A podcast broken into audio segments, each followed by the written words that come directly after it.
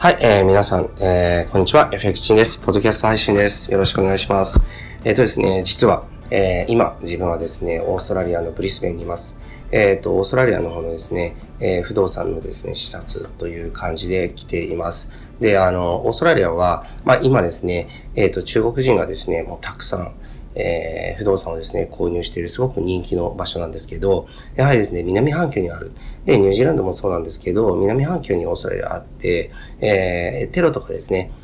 あの、戦争とかと非常にですね、あの、縁遠いっていうのが、やはりその不動産っていうものを所有する、まあ、大きなですね、理由になってるかなというふうに思います。で、あの、治安ももちろんいいですし、そう国政もですね、非常にこう安定してますし、また国土がですね、豊かなので、やはりいろんな意味でですね、結構アドバンテージ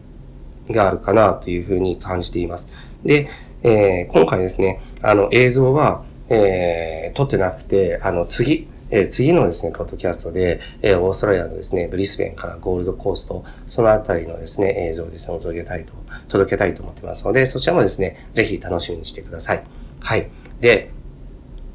あの、自分自身ですね、その、えっ、ー、と、海外に滞在してる時も、まあ、トレードができますし、えー、またですね、えっ、ー、と、会社経営にもですね、まあ、あの、えー、えー、と、そちらの方もですね、いろいろとこう関わったりとかっていうことができてるわけですね。で、両方ともですね、自分にとってはですね、まあ重要なですね、投資案件ということになります。で、FX のトレードにしてもですね。まあ、あの、ここ最近であれば仮想通貨でトレーディングする人も増えてきましたし、また昔からですね、その株式でトレードする人もいます。で、これらのですね、こうトレードの幅がこういうふうにこう広がってきたっていうのは、やはり時代がですね、そういう流れになってきたっていうことですごく喜ばしいことだと思っています。で、またですね、これを聞いている方って方っていうのは、そのトレードだけじゃなくてですね、投資全般に興味を持たれてると思うし、それでですね、資産を保全したり、え人生をこう変えたりとかっていうふうに考えてらっしゃると思うんですね。で、あの、人生を変えるすごく大きな強力な武器としてはですね、やはりトレードのロジックとかノウハウっていうものが一番に来ると思うんです。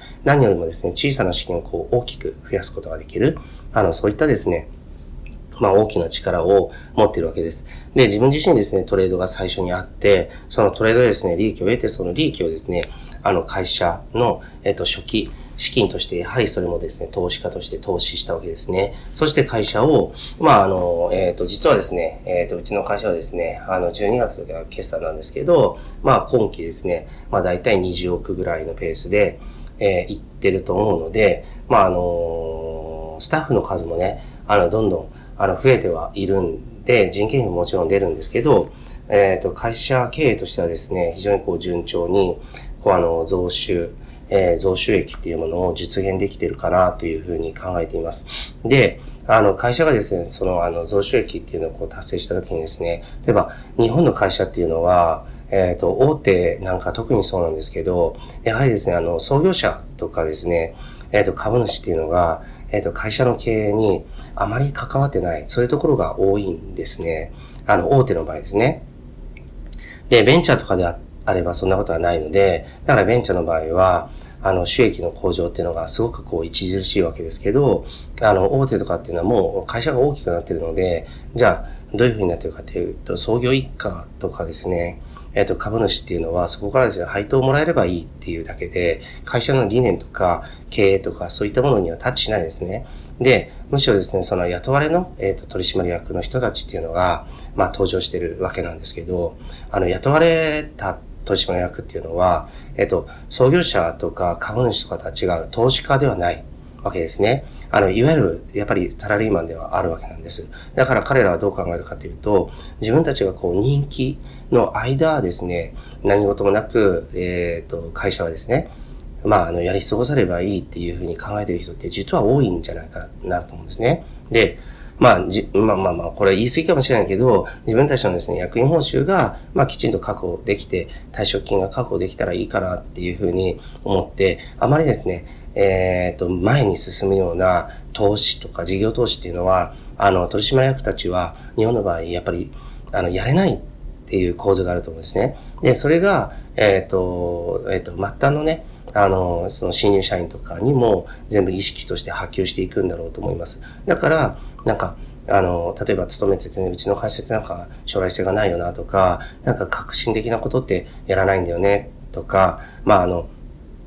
リスクをね、取りすぎても良くないけど、リスクを取らなかったらリターンっていうのはないわけだけども、結局はですね、そのリスクを全然取らなくて、なんか、ダラダラと過ぎていく、そのあの、本当守りに入って、えー、会社がですね、そのあの、えっ、ー、と、若い人たちの思想とか発想っていうものを、えっ、ー、と、取り入れてくれたいんだよなっていうふうに思ってる人って実は日本にたくさんいるんじゃないかなと思います。で、これは、やはり一番の原因っていうのは、あの、創業者まあ、つまり投資家ですよね。やっぱり創業者っていうのは最初に会社を立ち上げるわけだから、投資家なんですよ。その自分のお金をこう投資する。で、何かあったら、まあ、あの、無一文になったりするっていう覚悟を持ってやるわけですよね。ですから、そういう創業者とですね、その雇われた取締役との距離がある。あの、一体となってないっていうところ、ここが実は大きな問題なんですね。で、アメリカとかだと、まあアメリカってやっぱりですね、あの GDP とかでもやっぱり未だに世界一を誇ってるわけだけど、アメリカっていうのは、あの、えっ、ー、と、創業者っていうか、まあイコール投資家、投資家と、えー、取締役っていうのが一体っていう構図が多いんですね。で、それで、あの、対立構造で、えー、の社員がいると。で、あの、社員は、えっ、ー、と、雇用されている立場として、会社に、あの、えっ、ー、と、業務環境の改善、要求を出したりとかですね。で、会社の、えっ、ー、と、利益が大きくなっているときは、やはり自分たちの、そのあの、サラリーっていうものも、まあ、あの、もう少し上げてもらうように賃上げの要求を、あの、しっかりしたりとかっていうふうにあります。日本ももちろんないわけじゃないけど、日本でそういうのがあるとうるさい社員だなっていうことで、結局はですね、冷遇されてしまうっていう感じですね。アメリカはそうではない。あの、実力さえあればいいんだっていう考え方です。だからこれが、年功序列が、いい悪いは抜きにして、例えば、クロスリテイリングでも年功序列的なところっていうのをやっぱり取り入れてはいるんですね。日本だから。だけど、あの、アメリカではその考え方っていうのはそもそもないので、あの、結局は、その会社は別にスタッフがうるさくてもいいんです。ただ、あの、えっ、ー、と、収益を上げてくれればいいっていう、もう、あの、ある種ドライな考え方でいくわけです。で、えっ、ー、と、対立構造にあるのは、え、取締役と、えっ、と、えっ、ー、と、投資家。ここはもう一体となってて、まあ、あの、従業員との対立構造があるって。で、これが実はいい対立構造で、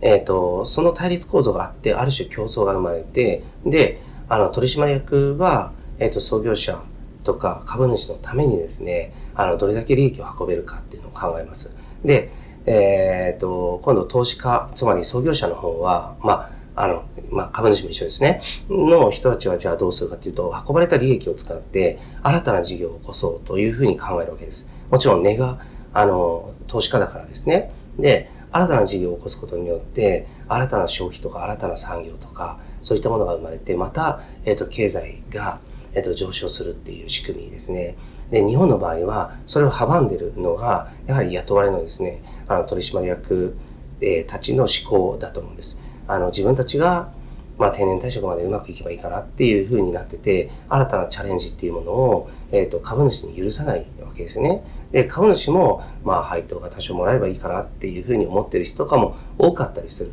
だから、日本っていうのは、なかなかですね、あの、えっ、と、政府がどんな政策を持ってきてもですね、景気が刺激されないっていうようなところがあります。で、今アメリカはですね、例に出したんですけど、あの、オーストラリアも実はアメリカと非常に近い形なんですね。だからこそ、オーストラリアは、まあ僕の体感でもですね、やはり、えっ、ー、と、物価っていうのは日本よりも全然高いなと思います。1.2倍から1.5倍くらいじゃないかなと思います。もちろん、給与所得もそれに付随してですね、やっぱり高いわけなんです。で、もちろんオーストラリアにもですね、あの、なんていうか、その問題が全くないっていうことではないんだけども、っぱり僕が、まあ、今回も来てね、えー、思ったのは、そういった先ほどのですね、えっ、ー、と、日本では、あの、えっ、ー、と、株主と取締役っていうのは、ある種すごく距離がある。で、えっ、と、従業員とも距離がある。で、えっ、と、株主のですね、意向っていうのが経営に反映されにくいっていうところがあります。で、あの、アメリカとかオーストラリアっていうのはそうじゃない。えっ、と、株主と取締役っていうのは一心一体になってて、えっ、と、取締役は株主の利益を、まあ、大きくすることに、まあ、あの、すべてを捧げるわけですね。で、それができなかったら1年で解任されてしまうっていうシビアな世界です。で、そういう形だから、まあ、新たにですね、そのあの、投資家である株主が、また、投資活動をすることによって、景気をこう刺激することができるっていうことですね。雇用もまたたくさん生むことができる。それで、経済が発展するっていう仕組みですね。だから、日本の場合とはもう本当大きく、あの、え、ー、と、根本的な構造自体が違うなと思っています。で、それをですね、こう変えられるパワーを、まあ、持って、持っている時というか、持っていた時というのが、やはり IT バブルの頃だったと思うんですね。新しい会社形態っていうのが生まれて、あの、実力本位で、えっ、ー、と、えっ、ー、と、会社をですね、あの運営したり、そのあの、えっ、ー、と、社員のマネジメントをこう決めるっていうような会社が出てきた。それが日本になかなか馴染まないなっていうところはもちろんあるんだけども、新しいこう風を吹かせたなっていうところはやっぱりあるんですね。で、そのやっぱり、あの、代表格となるのが、うん、やっぱり僕はですね、あの、えっ、ー、と、ライブドア元社長のですね、堀江さんなのかなというふうに思います。いろんな、いい意味でも悪い意味でもいろんな影響力があったし、今もある人なんだけども、やっぱり彼がね、新しい形っていうものを日本に、まあ、吹かせたなっていう、そういう風を吹かせたなっていうふうに思います。で、その頃ですね、えっ、ー、と、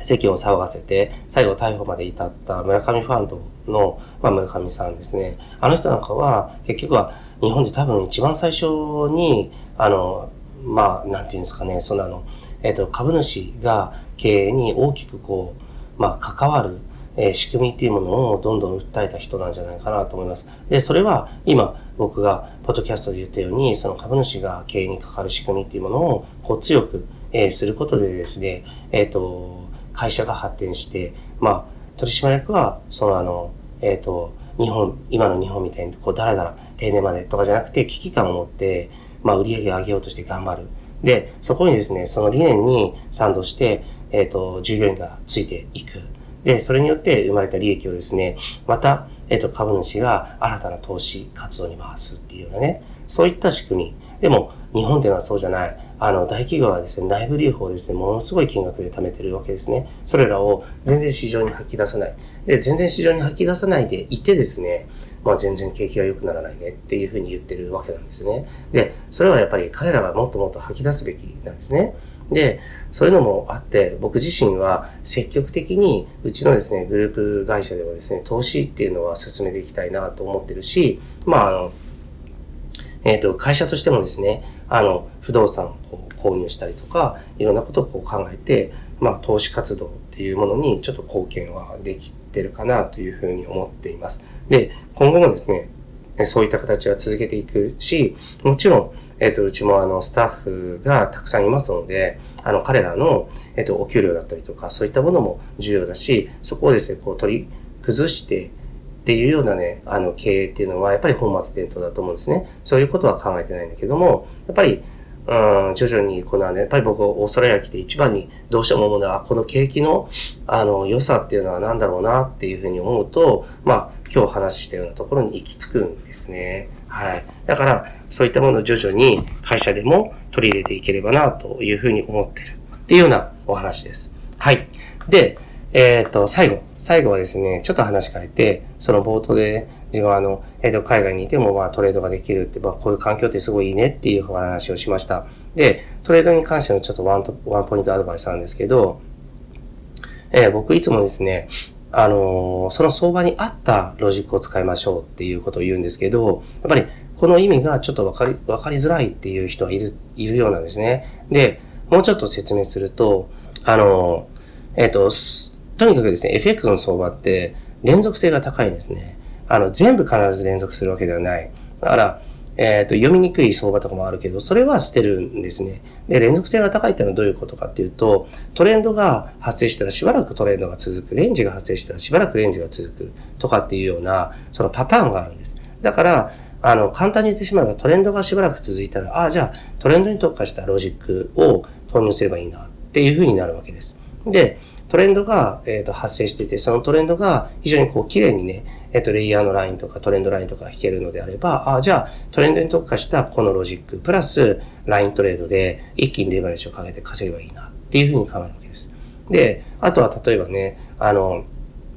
えっ、ー、と、細かなレンジがずっと続いてるなって思ったら、あ、これはどこかでどっちかにブレイクするなと。で、上にちょっとブレイクして下にドーッと下がるとか、そういう形とかありますよね。で、あの、じゃあそれに合わせたブレイクアウトのロジックを使えばいいなっていうふうにこう考えるわけです。で、あとはですね、例えば、あの、ボラティリティが、あの、非常に大きくなったっていうことであれば、その状況を見て、あ、じゃあ、ボラティリティの大きいのはしばらく続くなっていうふうに考えたら、それもですね、あの、ブレイクアウトの、あの、ボラティリティが大きくなった時に強いロジックを使えばいいっていうことになるわけですね。で、レンジが続いてるなと思ったら、じゃあ、あの、えっ、ー、と、レンジを取っていくロジックを一回投入して、一個の波だけ取る。確実に取る。で、そこにライントレードも加えたら、あの、さらにですね、レバレッジも上げられるな、とかっていうふうに考えるわけです。つまり、その、の、前の動き、直近の動きがどうなってるかっていうのは非常に大事で、直近の動きに合わせた、えー、ロジックとか、システムトレードやってる人だったらシステムを投入していくっていうことが大事です。で、これは FX だけじゃなくて、実はですね、あの、動きの癖っていうのはやっぱり違うんだけども、でも、株のトレードとかでも根本的には一緒。で、えー、まだね、それがちょっとあの、FX や株とも全然違うなって思うのが、まだね、あの、あれですね、えっ、ー、と、仮想通貨ですね。こっちはですね、もう市場規模が小さいので、まだ、あの、えっ、ー、と、テクニカルがやっぱり通用しないので、あの、今自分も勉強してるんですけど、僕に教えてくれてる二十歳のね、えー、トレーダーチームの人たちはもうほとんど勝つんですね。ほとんどお金、利益に変えるんですね。で、彼らはファンダメンタルズをベースにしています。で、あの、FX の場合はテクニカルをベースでいいかもしれないけど、仮想通貨の場合は、ファンダメンタルズ、その情報をとにかく早く海外から仕入れて、それに基づいて、えー、エントリーできた人が勝つっていうような情報戦だっていうことなんですね。だからこれはまた、あ、自分がこれまでやってきたトレードと全然違うなっていうことで、面白くもあり、あの、勉強してるんですけど、その、仮想通貨の場合は、その、一気にね、えっ、と、資産を何百倍にもできるっていうような、すごい可能性があるので、その点は面白いなと思っています。もちろん、問題もたくさんあって、市場規模が小さいので、だから、えー、なんていうか、そのあの、動きが読みづらいとか、いろいろあるんだけども、あの、勉強する価値、えー、また、その仮想通貨を使って資産を大きくするっていう、えー、未来っていうのは結構、えー、魅力的だなとは思っています。ではもちろん僕は、あの、FX とか株とか仮想通貨、いろんなトレードのスタイルっていうのをこう勉強して、それぞれをで、あの、収益のリスクエッジを作っていくし、資産にしても会社運営と同時に不動産だったりとか、あの、現物への投資ですね。そういったものももちろんやっていくというような感じです。で、まあ、あの、後半は、そのトレードの話になりましたけど、前半で言ったようにね、あの、会社のあり方っていうところで、日本と、まあ、えー、オーストラリアやアメリカっていうのはやっぱり大きく違うな。それが景気を、あの、どれだけ刺激するかっていうところにも大きな違いをね、えー、なんていうの？あの、与えてるんだなっていうお話でした。はい。だから大きくは今回2つね、お話しさせてもらいました。はい。そういったオーストラリア、アメリカと日本の会社の現状違いと、あとは、あの、トレードのですね、ワンポイント、アドバイスみたいな感じでお届けさせてもらいました。はい。それではですね、えっ、ー、と、次のポッドキャストの場合は、えー、オーストラリアのですね、あの、ゴールドコーストとかも、まあ、あの、えー、車で走ってるので、そちらの、えー、様子も、えー、動画でお届けできたらなと思います。はい。以上です。ありがとうございました。